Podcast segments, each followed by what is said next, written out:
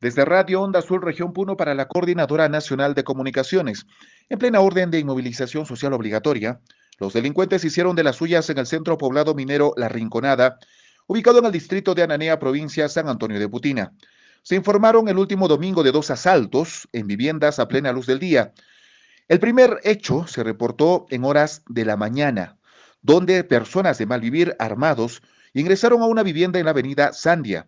En el interior, redujeron a tres menores de edad y rebuscaron los ambientes. La propietaria del inmueble dijo que su hija de 14 años, junto a sus vecinas de 12 y 14 años, fueron amarradas de pies y manos con pasadores y encerradas con candado en una de las habitaciones. Los delincuentes se habrían llevado tres equipos celulares y otros objetos de valor. El segundo hecho ocurrió pasado las 2 de la tarde en el barrio Central Parte Alta. Ocho sujetos armados y con pasamontañas ingresaron a una vivienda donde se encontraba una madre de familia con sus dos hijos de 8 y 2 años de edad.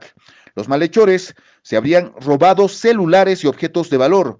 La madre de familia no interpuso la denuncia por temor a represalias, ya que fueron amenazados. Esta es la información desde Radio Onda Sur Región Puno para la Coordinadora Nacional de Comunicaciones, Jaime Calapuja Gómez.